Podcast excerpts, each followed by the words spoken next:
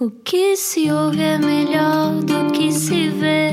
Desliga a TV, era o que faltava.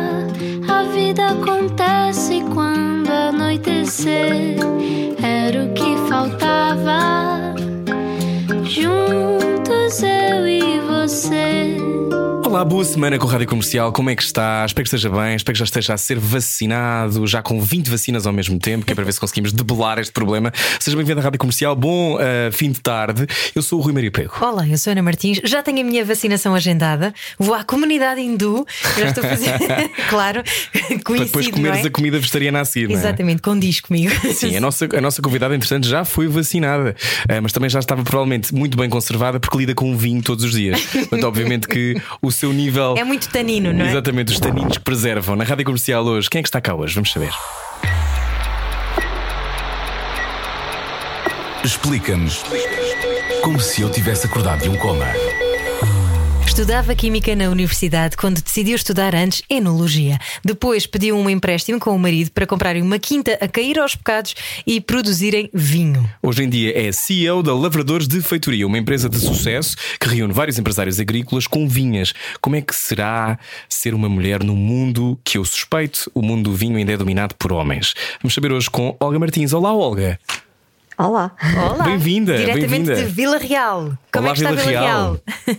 Vila Real está cinzento, mas está maravilhoso, como sempre. Este cantinho sossegado aqui no Norte é sempre bom. Olga, uh, obrigado por uh, aceitares vir ao nosso programa. Já há muito tempo queríamos falar contigo, agora finalmente conseguimos. Sei que também já estás vacinada, portanto. Uh, mas aquilo que eu dizia é verdade, o vinho também preserva? Eu creio que sim.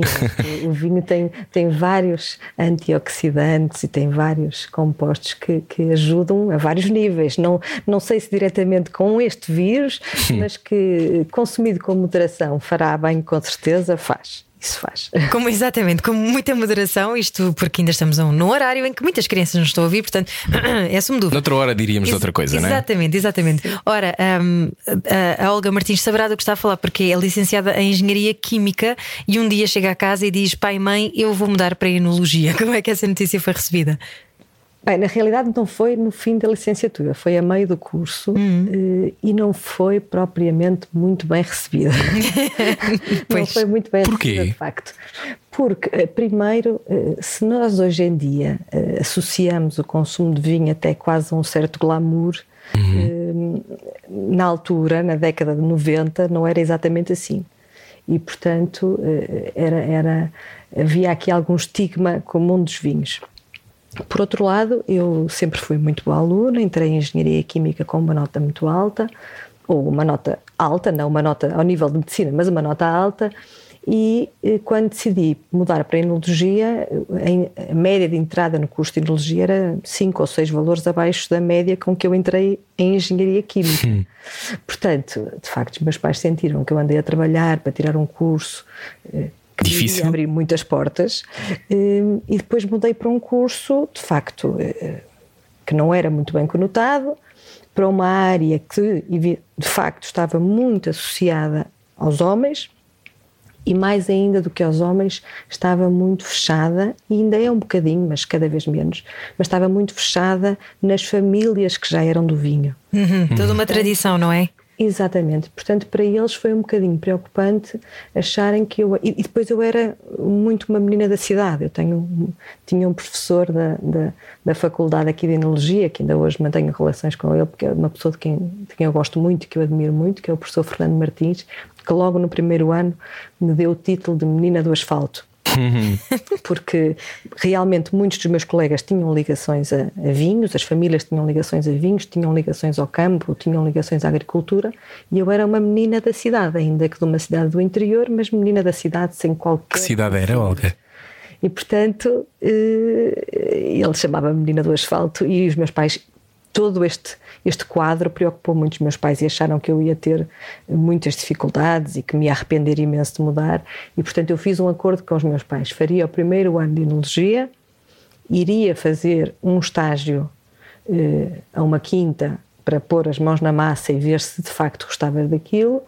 E se não tivesse sucesso uh, durante esse ano e se não gostasse desse estágio, então voltaria para a engenharia química para terminar o curso, mas, mas fiz o meu primeiro estágio na Quinta do Noval e apaixonei-me pelo mundo dos vinhos e apaixonei-me perdidamente pelo Douro. E portanto já não houve volta a dar.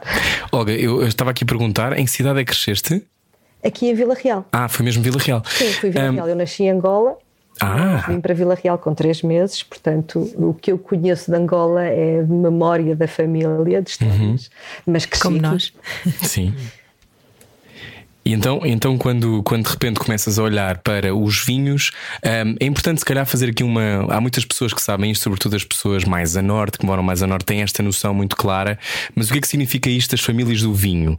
Ou seja, existe uma tradição, como sabemos, muito longa uh, de criação de vinho no, no Douro, etc. Mas o que é que isto significa? Uh, houve, havia sempre uh, famílias que tinham um bocado o monopólio da exploração do, do, vinho, é isso? Sim, sim, sim, sim. Famílias eram? Negócio, Olga? O negócio do vinho, por exemplo, aqui, aqui no Douro estava muito concentrado e ainda está muito concentrado em algumas famílias até inglesas.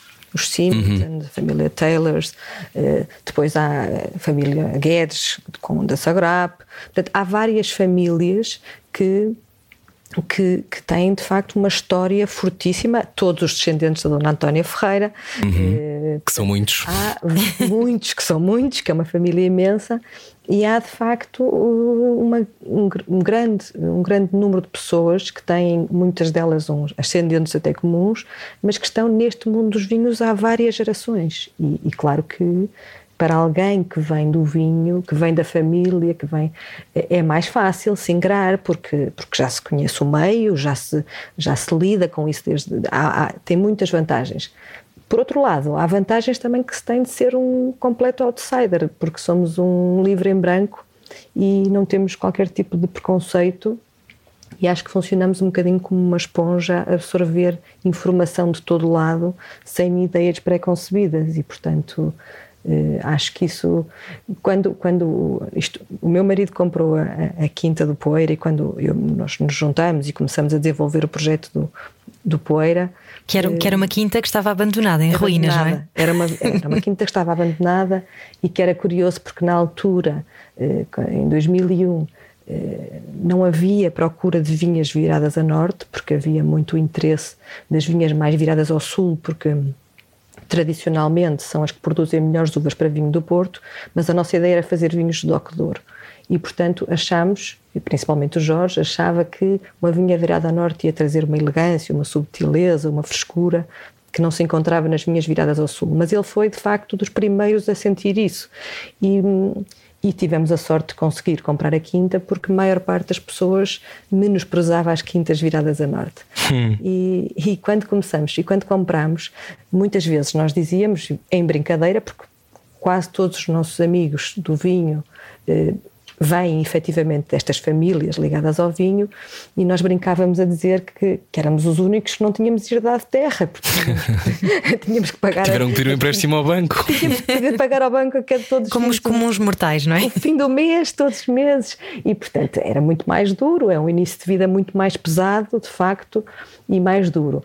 Mas por outro lado, nunca sofremos o que muitas vezes as famílias que já estão no vinho sofrem, que é quando há as passagens de geração, a gestão partilhas, é? familiares e partilhas e zangas e, e nós não, nós começamos do zero, temos um projeto que é nosso, não queremos de forma alguma passar aos nossos filhos a pressão de dar continuidade a isto. Isto é um sonho nosso. Eh, de facto, acho que nenhum deles vai, vai, vai seguir. Eh, o meu enteado está a estudar desporto e o sonho dele é trabalhar profissionalmente em futebol, está a fazê-lo. Eh, e a minha Sim. filha sempre teve o sonho da, da medicina veterinária e também não me parece que se vá dedicar alguma vez aos vinhos. Mas nós também não queremos colocar neles esse ónus de tem uma empresa familiar, tem que dar continuidade. ou tem que viver à sombra dos pais, porque também acontece muito isso. Não, este é um sonho nosso que estamos a realizá-lo, que estamos a construir e que estamos a construir património com muito sacrifício, mas muito gozo ao mesmo tempo. Uhum. Mas eh, não tem que ser um peso para ninguém nas gerações vindouras. E acho que às vezes quem herda tem essas vantagens financeiras de estar mais confortável, mas também herda uma série pesos que às vezes são difíceis de gerir. As coisas que até geram uma escoliose às vezes, não é? Eh, Fica um bocadinho pesado. Hoje conversamos com a Olga Martins. É muito inspirador ouvir esta história, Olga, porque muitas pessoas acham uh, que, a não ser que façam parte de um determinado circuito, nunca conseguiram furar. Uhum. E é muito interessante ouvir, ouvir a, a, a tua história, sendo que já vamos saber melhor como é que foi. Como é que se descobre que aquela é a nossa quinta? Como é que se descobre que aquele pedaço de terra é aquele em que devemos investir? Neste caso, no vosso caso, mesmo investir um sonho, investir, porque se imagine se tivessem, uh, quando uma família tem vários milhões guardados, ai, agora aqui enganei-me, depois pode vender isto e fazer outra coisa qualquer. Quando não, não se tem essa, quando não dá, como é que se sabe? Como é que há um instinto maior que, que te disse é esta? Bem, eu, eu antes de mais tenho que dar o crédito a quem o tem e o mérito. O, o Jorge, o meu marido, é, é, é, mais velho do que eu, tem mais experiência do que eu e tecnicamente, quer em termos de viticultura, quer em termos de enologia, hum, é, é, brilhante. É, é, um facto.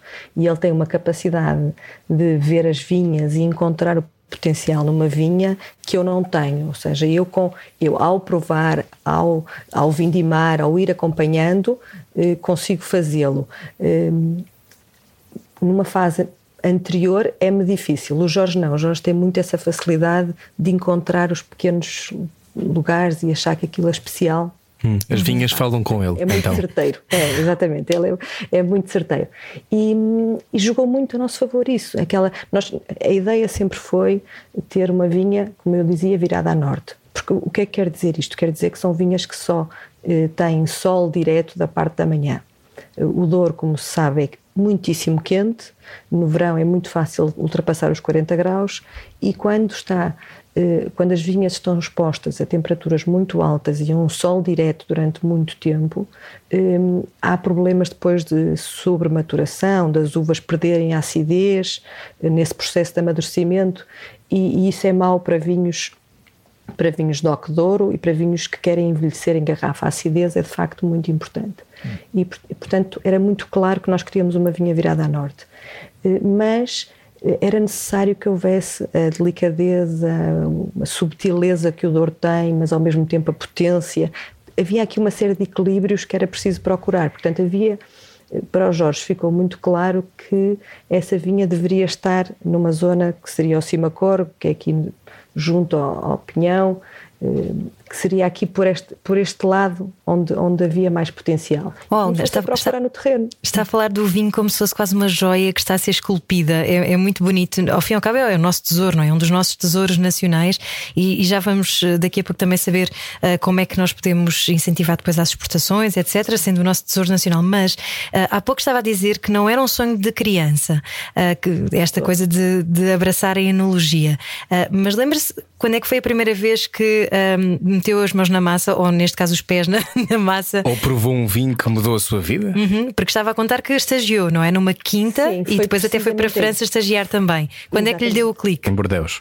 É, sim, o clique foi definitivamente eh, na Quinta do Noval em 1998, no meu primeiro estágio, eh, em que aprendi muito, curiosamente, com uma mulher eh, hum. que, que que é a Ausenda Matos, aprendi imenso com ela, uma profissional de mão cheia e que me passou não só uma série de ensinamentos técnicos e práticos, mas também essa paixão. E, e estar lá. Eu, eu, era uma menina da cidade que tinha o, carrinho, o seu carrinho, ia para todo lado e cheguei lá e a primeira coisa que me disseram eh, era, e que me deram foi um fato macaco e umas galochas e disseram o cabelo sempre apanhado, sempre de fato macaco e galochas, uhum. e é para trabalhar sempre que é preciso, dia e noite, a que seja a que horas for. E, mas eu, eu, eu achei aquilo tudo tão desafiante, achei as pessoas tão calorosas, e depois, de facto, fui-me apaixonando. Eu não sei explicar exatamente o momento, mas, mas talvez o momento em que nós estamos a ver a transformação das uvas num vinho e começamos a perceber, porque eu antes de estar neste, neste, neste estágio, sentia se calhar como o comum das pessoas que é um processo químico, transforma-se açúcar em álcool e, e, é isso. E quando nós eh, vemos a dimensão do trabalho, a dimensão do cuidado, eh, o pormenor que pode ter, não é? Porque todos os grandes produtos, eh, todas as grandes músicas, os grandes quadros são feitos de pequenos pormenores, são feitos de. São pormenores que muitas vezes quem está a consumir não se apercebe, eh, mas quem os faz faz toda a diferença. Tem singularidades, não é? Exatamente. E portanto foi aí foi talvez o primeiro vinho do Porto em que eu, que eu ajudei a fazer. Depois tive a sorte realmente de estar com pessoas muito interessantes e que, que, que me passaram muito conhecimento. E aí provei na altura um, um, vinho do Porto, um Noval Nacional de 1963. Uau, coisa, 63! Sim, absolutamente eh, maravilhosa. E, e uma pessoa prova um vinho e pensa que já passou tanto tempo que as pessoas que o fizeram, se calhar algumas já não estão cá, e, e essa, essa noção de que, dessa intemporalidade, essa uhum. noção de que é uma coisa que nos ultrapassa, é, é apaixonante. E, e, eu sou, por exemplo, eu sou uma pessoa muito, muito ansiosa, que quero muito ver resultados e que, e que quero tudo para ontem e quero mostrar que as coisas acontecem. E, e os vinhos fazem-me parar, travar, porque, porque a vinha tem o seu tempo, não adianta, eu, ela só vai produzir em setembro e eu, sou, eu vou precisar de tempo porque o vinho precisa do seu tempo para estagiar e esta, esta necessidade de tempo que o vinho nos obriga, hum, acho que nos ensina muito até sobre a própria vida, eh, sobre a forma como nós o ritmo não é? o ritmo sim, das coisas. sim. isso é muito é muito inspirador de ouvir Olga até porque como, como toda a gente sabe uh, andamos a, a, muito mais velocidade que aquela que deveríamos andar não é? Embora agora com a pandemia muitos de nós tenham desacelerado pelas piores razões há aqui uma uma sensação que sim que o vinho é uma cápsula do tempo. Também estamos habituados a ver a versão uh, clichê de tudo isto que é pessoas que vão experimentar vinho e que de repente fazem coisas na boca e que não sabem o que é que estão a fazer. Og de saberás obviamente o que é que estás a fazer mas quando é que quando é que para mim é sempre aquela coisa de hum, sim, aquela coisa, manda o vinho para trás. Quando é que se manda o vinho para trás? Ninguém sabe.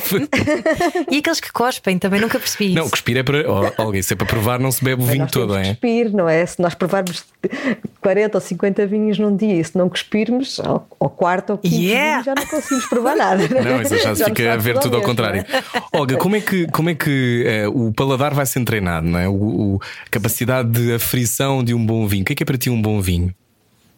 Quando provas? Um, um bom vinho. Eu sou um bocadinho esquisita com, com uma questão. É, há, há enólogos que não são, mas eu sou um bocadinho esquisita que é com a questão dos defeitos. Ou seja, um vinho que tenha um defeito, é, por exemplo, que se vulgar, vulgarmente se chama uh, suor a cavalo, que é, hum. algumas pessoas disfarçam a dizer que são notas de couro, e que dá uma complexidade. Pronto, eu, eu, tenho, eu, tenho, muita dificuldade, confesso, em, em identificar um defeito num vinho e, e, e mesmo assim eh, dizer que é um bom vinho ou gostar dele é, é-me um bocadinho difícil concedo que às vezes, quando é um nível muito, muito, muito baixo, eh, pode não, não, não estragar todo o resto, mas é sempre ali uma nota dissonante que, que, que, não fica bem. Portanto, eu sou um bocadinho chata com os defeitos. Tirando os defeitos, um bom vinho, acima de tudo, é um vinho que dá prazer a quem bebe. Eh, eu, eu eu adoro eh, o facto das pessoas cada vez quererem saber mais sobre vinho, cada vez uhum. se informarem mais sobre vinho, mas acho que a páginas tantas estamos com uh, cheios de provadores e ninguém bebe vinho, porque as pessoas estão ali numa análise uh, e, e, não desfrutam do vinho. É quase como se eu tivesse. Eu não percebo nada de música, só sei o que gosto e o que não gosto. Portanto, se eu estiver ali a analisar a harmonia dos, dos agudos e dos graves, vai-me passar a música ao lado. Eh, vai-me passar a emoção da música, vai-me uhum. passar ao lado. E portanto, eu acho que o vinho, a vinho é emoção, é prazer, é convívio. Portanto, um bom vinho é um vinho que dá prazer a uma pessoa. Pode ser um vinho de 500 euros, como pode ser um vinho de 4 euros. Eh, se o vinho estiver bem feito, eh, se o vinho for tiver um preço justo para a sua qualidade, se um vinho não tiver defeitos, é um bom vinho. Depois, claro que podemos ir para o patamar dos, das Champions, né, dos grandes vinhos, e aí um grande vinho já tem que ter outros, outras características. Um grande vinho tem que, tem que ser muito fiel à sua origem, ou seja, quando se prova, tem que se perceber de onde é que ele vem. Não se pode dizer, não sei se é Douro ou Alentejo ou italiano ou francês. Isso é porque, é porque é um vinho que perdeu o caráter da sua origem. Eh, portanto, a origem para mim é muito importante. E para ser um grande vinho, tem que ser um vinho que tem que sobreviver ao tempo. Tem que não só aguentar os anos, como melhorar com os anos. Está-me a dar uma vontade de beber, Olga. Não se pode dizer. oh, Olga, então daqui a pouco já nos diz como é que foi um, encontrar depois uma garrafa de lavradores de feitoria, uma garrafa de vinho, claro, uh, num restaurante de três estrelas de Michelin, que já sei que foi uma experiência assim também fora do corpo, não é? Na Rádio Comercial, aqui continuamos a conversar com Olga Martins, venha daí em direto de Vila Real. Saímos hoje à noite? Era o que faltava. Era o que faltava. Na Rádio Comercial. Juntos viagem com a Rádio Comercial, bom final de tarde. Hoje na Rádio Comercial estamos com uma ligação direta até Vila Real. Só a pensar em vinho, só a pensar em vinho. Olga Martins, a CEO da Lavradores de Feitoria, eh, é a nossa convidada hoje. Já nos esteve a explicar o que é que são. Um vinho tem que ser fiel à sua origem, mas de vez em quando os vinhos viajam. Eu acho que depois já, já nos explicas, Olga, a dificuldade dos vinhos portugueses de se imporem em mercados como o mercado francês ou o mercado italiano. Segundo sei, acho que tem a ver com, com o nível, com a quantidade de produção que nós temos, mas já, já nos explicas melhores, melhor. Mas esta sensação de ter o Três Bagos Reserva Tinto uh, no Mandarin Oriental, que é um hotel extraordinário, uh, como, é que, como é que isto acontece, Olga? Ah, acontece com muito trabalho, acontece, acontece e acontece felizmente porque os vinhos portugueses têm vindo a ganhar notoriedade. Eu, eu estou a trabalhar eh, na Lavradores de Feitoria há 20 anos e de facto eh, as coisas mudaram muito. Eh, há 20 anos eu ia a Nova Iorque e, quer dizer, e tinha, tinha que andar com um mapa num- debaixo do braço para explicar onde é que era Portugal. Pois. Tinha que explicar eh, tudo, tudo. As pessoas não fazem ideia do sacrifício e da dificuldade que era nós mostrarmos sequer o que é que era Portugal e depois explicar o que é que eram os vinhos e as diferentes regiões e dizer mil vezes que nós não éramos Espanha e, e invariavelmente eu explicava, explicava e as pessoas acabavam de provar e diziam graças. Clássico. mas acontecia e pronto, é, acontece muito. Mas, mas de facto era muito difícil. Ao longo dos anos, felizmente, um- há um grupo, há um, um grupo cada vez mais alargado e felizmente cada vez mais alargado de produtores eh, portugueses de todas as regiões que têm feito um trabalho muito duro de afirmação das nossas marcas eh, pelo mundo fora e nomeadamente os sommeliers que também se interessam por ter vinhos diferentes, por ter vinhos originais, de vez em quando lá abrem a porta, eh, lá abrem a porta aos vinhos aos vinhos portugueses. Olga, desculpa interromper-te. efetivamente, Só para explicar a quem está a ouvir, um sommelier é uma pessoa que está num, num restaurante e que eh, é a pessoa que decide os vinhos que vão ser vendidos e oferecidos às pessoas no, no restaurante. É o certo? rei dos vinhos. O rei dos vinhos. Exatamente.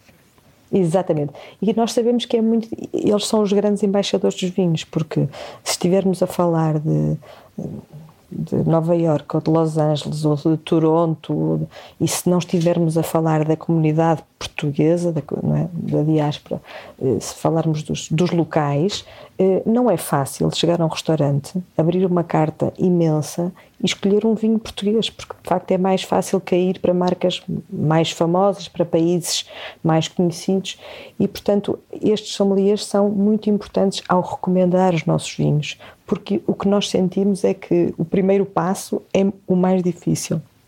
Porque as pessoas depois de provar efetivamente gostam e depois repetem. Agora, colocar as pessoas a, a começar a provar o vinho é uma tarefa difícil. Uhum. Eu tenho muita família em Inglaterra e na Escócia e todos eles se queixam que não encontram vinhos portugueses no supermercado e os que encontram, encontram dois ou três, que são daqueles muito maus, daqueles que nós usamos quase para temperar, vá, vamos dizer assim. Que é é uma profissão de futuro em Portugal Pois, e, é e aumentar a produção problema. será, será o- a chave então? Estamos com um Eu pequeno delay. não é aumentar a produção. Eu acho que, eu acho que o segredo é, é nós termos mais orgulho e confiança naquilo que somos e vender melhor eh, os nossos produtos. Hum, eu, eu, às, eu às vezes faço esta comparação porque é verdade. Nós, se formos a um. um- Aconteceu-me há uns anos, eh, na Dinamarca. Estava a ver um jogo, havia um jogo qualquer de futebol do, do, Campeonato da Europa e eu estava com um grupo de produtores e estávamos num, num bar a ver o jogo. E, e, só quando foi o gol de Portugal, para aí aos 90 minutos, daqueles que nós sofremos, sofremos, sofremos até ao fim, e só quando foi o gol de Portugal, nós saltamos aos gritos e demos conta que havia mais duas mesas de portugueses neste mesmo restaurante. E, e eu estava a pensar, a ver isso e estava a pensar, se eles fossem espanhóis ou italianos, toda a gente sabia que eles eram espanhóis ou italianos. Uhum. Os portugueses são muito discretos. Os portugueses são muito, mesmo os nossos imigrantes, contidos, quando vão é? para os outros países, são muito contidos. Tentamos logo falar a língua do país, eh, tentamos, somos mais discretos. Os italianos sentam-se à mesa e falam alto e gesticulam. Eh, e isso joga a favor deles em termos da, da, da, expansão da cultura deles, da cultura, da gastronomia. Eh, nós, como somos mais contidos e como somos mais de nos misturar eh, e, e passar despercebidos nos países, não nos impomos verdadeiramente em cada país. Basta ver uh, o que há de restaurantes espanhóis e italianos pelo mundo fora e o que há de restaurantes portugueses pelo uhum. mundo fora. E, portanto, é uma questão cultural. Nós somos um bocadinho envergonhados, um bocadinho. Isto talvez será aqui uma herança eh, cultural e política do nosso país, uhum. eh, mas nós somos um bocadinho envergonhados. E já me aconteceu estar numa prova eh, a servir vinho a um imigrante eh, que fala comigo o tempo todo eh, em inglês ou em francês, sabendo que eu sou portuguesa e, e, que não, não mostra que é imigrante, não sei se tem vergonha, ou, e depois percebo-me porque a seguir até do telefone e fala em português com outra pessoa. e, eh, e eu acho que isto é, é é revelador, é, não é? É, é revelador do nosso, do, da nossa, do nosso caráter. E nós não temos. Eu não quero de forma nenhuma que nós sejamos como os franceses, porque eu confesso Uh, gosto muito da ética profissional deles, estagiei lá, aprendi, gostei muito de trabalhar lá, mas acho que eles têm uma sobranceria um, que me desagrada. Hum. Mas termos um bocadinho mais de orgulho naquilo que somos, temos um bocadinho mais de confiança naquilo que temos. Se temos medo de ocupar espaço, mais... não é, Olga? Exatamente.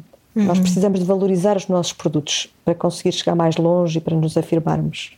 Eu li que, que tu, Olga Martins, nossa convidada hoje, uh, enóloga, dizes que atualmente não sentes qualquer diferença no tratamento diferenci... ou tratamento diferenciado por seres mulher. Senti nos estágios que fiz, ainda assim, uh, depois, mais tarde, nunca fui vista com maus olhos. Também já faço parte de uma nova geração de enólogos do Douro, em que fomos todos colegas, que nos entreajudamos e que essa situação de ser mulher ou homem já não interessa nada. Isto eras tu a ser politicamente correta ou é de facto verdade? Uh, no mundo do vinho hoje em dia é indiferente ser mulher ou homem?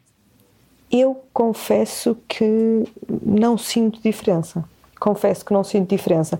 Poderá haver alguma empresa que, ao recrutar, ponha de lado logo os currículos das mulheres, mas eu nunca senti. Uhum. Antes, pelo contrário, eh, até senti que o facto de ser mulher, da primeira leva de mulheres no Douro com alguma com alguma Projeção. visibilidade, pronto, que ajudou e até ajudou as empresas a que eu estou ligada porque as pessoas acham, acham alguma graça. Agora eu confesso, eu sonho com o dia em que isto deixe de ser assunto. Um tema, claro.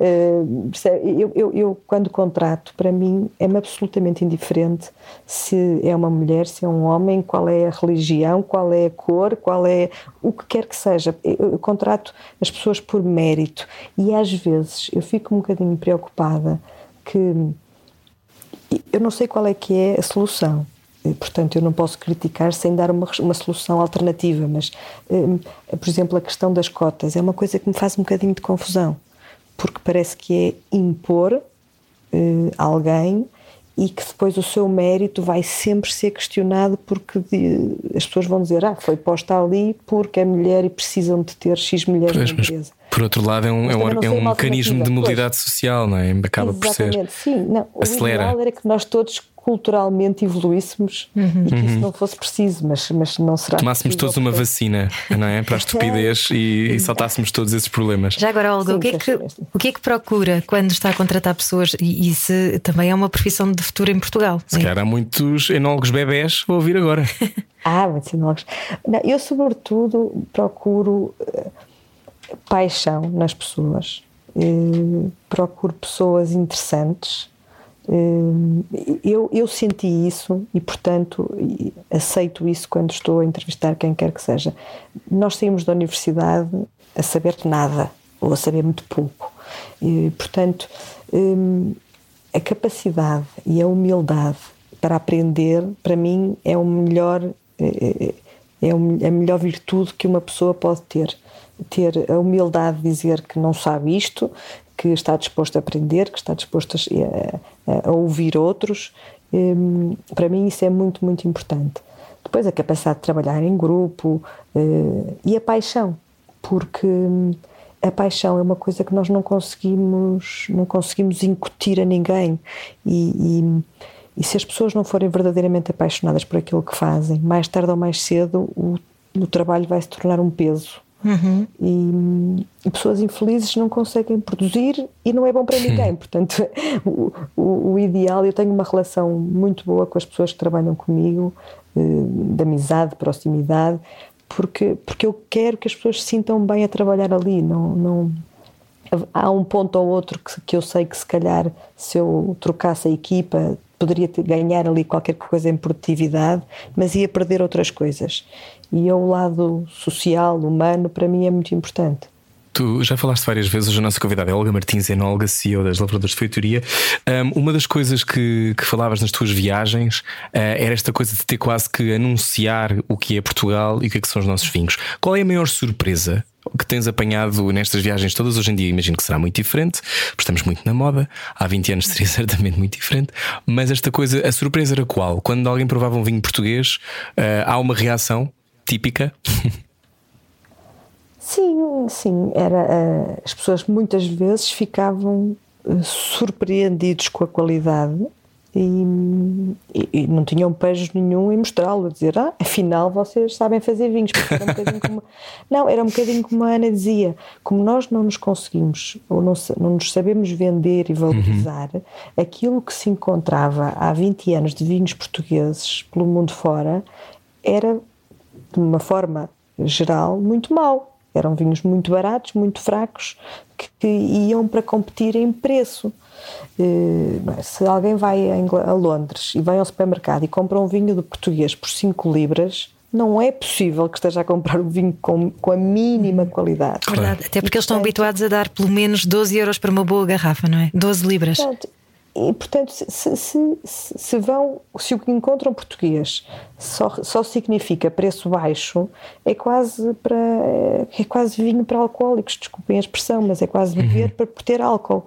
E, portanto, quando eh, fui, ia para países como a Noruega, os Estados Unidos, ou o Canadá, ou o Brasil, ou China, ou o que for, e, e as pessoas provavam o nosso vinho, diziam, ah, mas isto, isto é ótimo, mas, mas, ah, mas isto, o vinho português não é todo assim. Porque havia de facto essa ideia pré-concebida, mas eh, felizmente, volto a dizer, há muitos produtores portugueses a trabalhar muito bem e, e, com este trabalho de formiguinha de andarmos com os vinhos às costas eh, pelo mundo todo a tentar convencer um jornalista e outro e outro, uhum. um sommelier e um comprador, eh, estamos a conseguir colocar Portugal no mapa e a conseguir afirmar-nos no, no, no então, panorama do mundo dos vinhos. Então, neste momento, quem é que está apaixonado por nós, Olga? Algum país? Os canadianos. Os canadianos. Os canadianos estão apaixonados por elas. Uhum. Os americanos começam a apaixonar-se. Os americanos têm ali um problema que é eh, os americanos bebem muito castas. Uh, para eles, o nosso, por exemplo, falando do vinho Chardonnay, é? geralmente são uhum. vinhos de lote, não é? Uhum. Uh, as pessoas chegam, exatamente, um, americano chega a um restaurante e pede um copo de Chardonnay, um copo de Cabernet, um copo de Merlot. Pois é, não pois vai é. pedir um copo de Toriga Nacional ou de brincadeira. Quando se vê nos filmes é sempre estranhíssimo, não é? I, I want a, a glass of Merlot. é, Chardonnay. Né? Portanto, nós temos que dar aí a volta de outra maneira e, e pronto, e tem que ser um trabalho mais, eh, mais, mais, mais uma vez, com os sommeliers. Eu uma vez, em Nova Iorque também me aconteceu uma história engraçada há muitos anos, eh, num restaurante que eu adoro, que se chama Gotham, e que também tem uma estrela Michelin. Eu fui lá jantar e o, e o sommelier que eu tinha conhecido numa prova veio ter comigo, todo orgulhoso, e disse: Malga, vou-te vou-te fazer uma surpresa, tu vais ficar felicíssima e trouxe uma carta de vinhos que era um livro imenso. Estive a ver, a ver, a ver, e lá encontrei e tinha o, vinho, o meu vinho Poeira, estava lá. Ah, Ah, Eu fiquei louco pelo teu vinho e, e- e- e quis pôr o vinho na carta. E depois, para se meter comigo, começou a cantar a música da Ivete Sangal. levantou poeira. Porque ele namorava na altura com uma brasileira que lhe tinha. Ele falou com a namorada sobre o vinho, a namorada disse-lhe que havia uma, uma música com esse nome, Pronto, e aquilo foi ali uma brincadeira. E ele achava que eu ia ficar extasiada, eu fiquei contente, naturalmente, mas eu disse-lhe: "Olha, é assim, eu não estou propriamente feliz. E ele olhou para mim e disse: Como não estás feliz? E eu disse: Olha, pega nesta carta de vinhos, tens 50 páginas de vinhos franceses, tens 30 páginas de vinhos italianos, tens não sei quantas páginas de vinhos americanos, tens uma página que se chama Resto do Mundo. Resto do Mundo. E tens vinhos gregos, tens vinhos do Líbano e tens o Poeira de Portugal. Ah, eu disse: isto, nós, enquanto estivermos no resto do mundo misturados com todo o respeito pelos outros países, mas misturados com o Líbano e com a Grécia e com a Estónia. Nova Zelândia. Isto não é nada, não é nada. Nós temos. Portugal tem tantos vinhos bons. Eu fico feliz quando chegar aqui e tu tiveres uma categoria Portugal. E depois fico muito feliz quando tiveres uma categoria Douro. Está bem. E, pronto, e, e foi essa brincadeira, mas a verdade é, é essa: é muito trabalho a fazer. E, mas, mas as pessoas ficam depois surpreendidas e, e de facto gostam dos vinhos e acham acham que realmente temos, temos, temos muito, muito potencial. Os noruegueses são loucos por vinhos portugueses, por exemplo, também.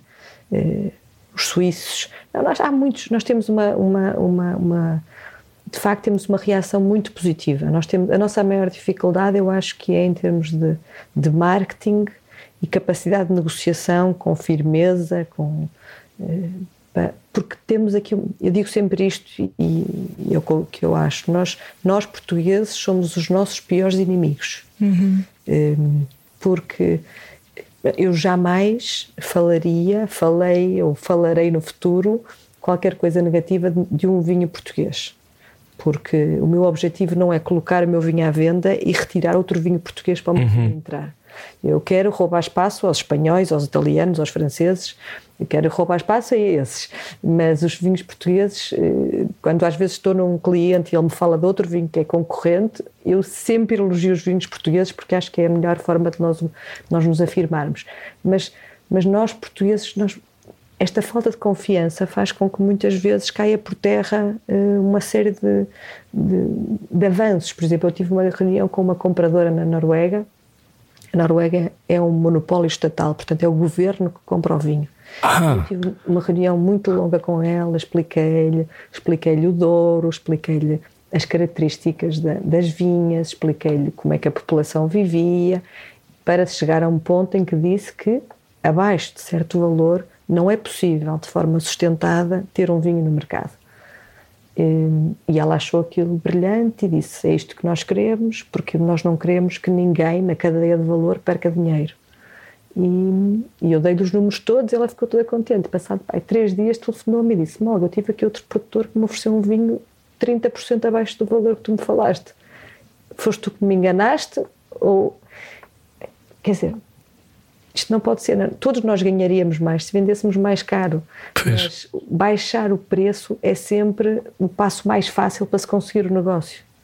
E, e pronto, e por isso muitas vezes nós, uns produtores vão acabar, acabar por boicotar os outros, porque em vez de usar outros argumentos para conseguir o negócio, vão por esse caminho fácil e depois desacreditam toda uma região, todo um país e torna-se muito difícil. Então a seguir já vamos saber como é que se manda um vinho para trás no restaurante. Na rádio comercial hoje recebemos Olga Martins, venha daí há mais depois disto. Sensibilidade e bom senso. Só que não. Era o que faltava. Na Rádio Comercial. Juntos eu.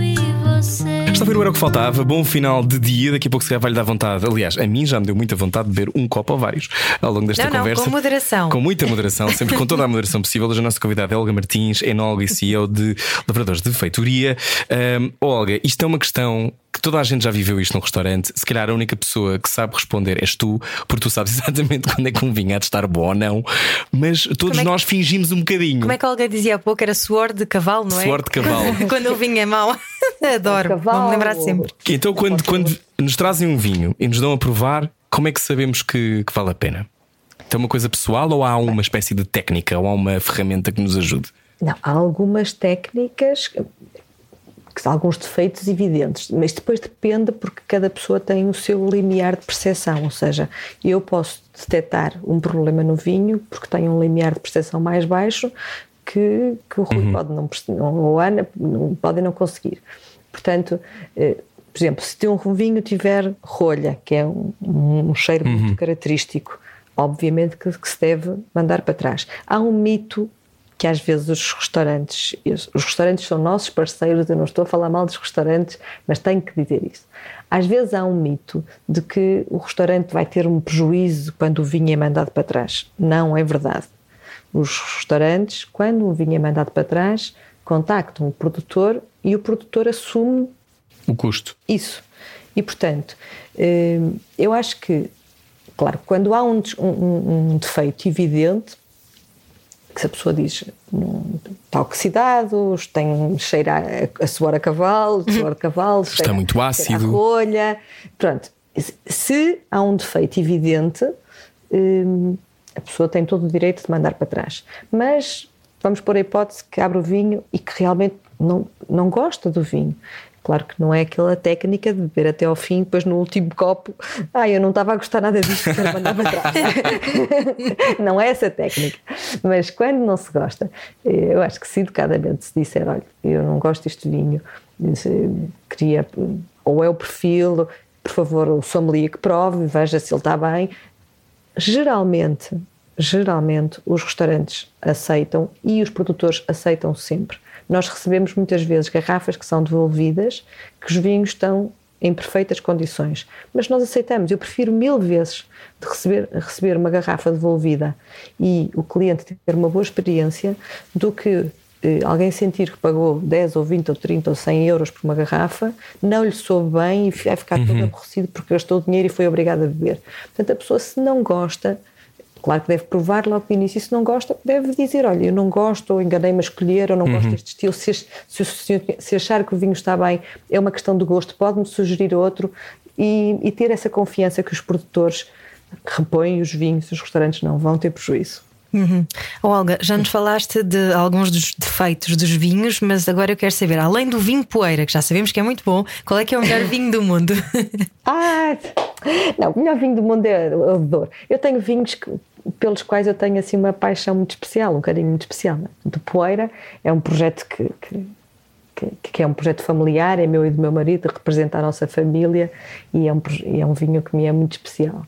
Eh, Tenho um vinho que é o Xi, que foi o primeiro vinho feito por mim 100%, que é uma homenagem à minha filha. Oh. E, e- que também é um vinho que me diz muito e também tem, porque é engraçado, eh, as pessoas pensam, as uvas têm determinadas características, tem que se fazer um vinho com determinadas características. E não é bem assim, há muitas formas de interpretar a mesma matéria-prima. Portanto, o Poeira, por exemplo, é um vinho muito encorpado, estruturado, com uma longevidade imensa, um vinho assim de costas largas. E o Xi, que é feito a partir de uvas da mesma quinta, é um vinho delicado, suave, elegante. No fundo, é, é, é a face feminina daquela quinta. Portanto, é um vinho que me diz muito. Da Lavradores de Feitoria, há um vinho que eu tenho, pelo qual eu tenho um grande carinho, e agora então vamos ter uma edição especial, que é o, é o Meruge, e nós vamos ter uma edição especial que vai ser lançada amanhã, de homenagem ao Bernardo Sassetti, que, que, que era o vinho preferido do Bernardo Sassetti, e nós eh, pronto, fizemos uma edição especial, utilizamos uma, um desenho eh, feito pelo Bernardo e, e, e vai, ser, vai ser lançado como homenagem para, para dia 24, quando ele faria os seus 50 anos. E, e pronto, é um vinho pelo qual eu tenho. Este, esta edição tenho um carinho especial pela admiração imensa que tinha pelo Bernardo e que tenho, eh, mas o vinho em si, de facto, é um vinho extraordinário, elegante, eh, muito, muito diferente do que é comum encontrar-se no Douro, mas, mas muito com uma frescura. É um vinho que se chama. É um veludo, é veludo em garrafa. E depois tenho o Três Vagas Grande Escolha, que é o vinho que representa eh, a união dos vários produtores. É um vinho de lote feito com as melhores uvas de cada uma das quintas que pertence à empresa. Eu tenho muitos vinhos. eh, eu tenho muitos vinhos que me encantam. Tenho vinhos de outros produtores que adoro. Adoro vinho Madeira, adoro vinho do Porto. Eh, Um colheita, um vinho do Porto velho é uma coisa absolutamente estonteante. E há algum ano preferível? Há algum ano que seja assim um mito entre os enólogos? Tipo o melhor ano de todas as colheitas, 1948. Não, há muitos anos bons, há muitos anos bons. Dos, dos últimos anos, 2011, eh, é aquele ano icónico, eh, maravilhoso. Mas, por exemplo, também é muito interessante pegarem anos que são os patinhos feios e fazer grandes vinhos nesses anos. Eh, Porquê é que são patinhos feios? Porque as condições não estavam favoráveis. Sim, sim. Há, há anos porque ou porque chove na vindima, ou porque são anos demasiado quentes e os vinhos ficam com sobrematuração, ficam pesadões. E aí, isto é como. Eu sou uma fã, uma grande fã de Fórmula 1. Portanto, nas condições difíceis é que se vê realmente os grandes pilotos e vê quem, quem é que se consegue lutar nas adversidades. E, portanto, naqueles anos maravilhosos, eh, é, é fácil. É, depois há a diferença entre o bom, o muito bom e o extraordinário, mas eh, só mesmo quem estiver a dormir é que não faz muito bom. Agora, nos anos difíceis, fazer um bom vinho é muito difícil. Fazer um vinho extraordinário num ano difícil, realmente só para virtuosos.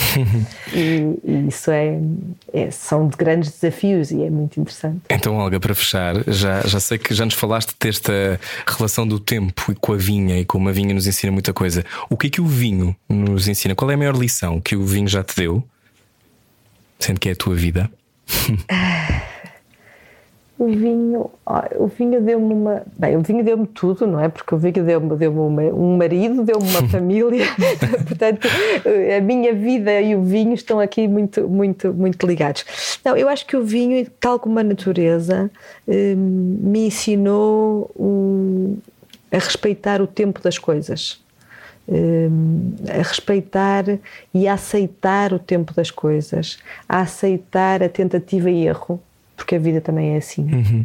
E portanto, nós não podemos repetir. Nós fazemos um vinho este ano, temos que esperar, e ele não saiu exatamente como nós queríamos, temos que esperar mais um ano para tentar outra vez.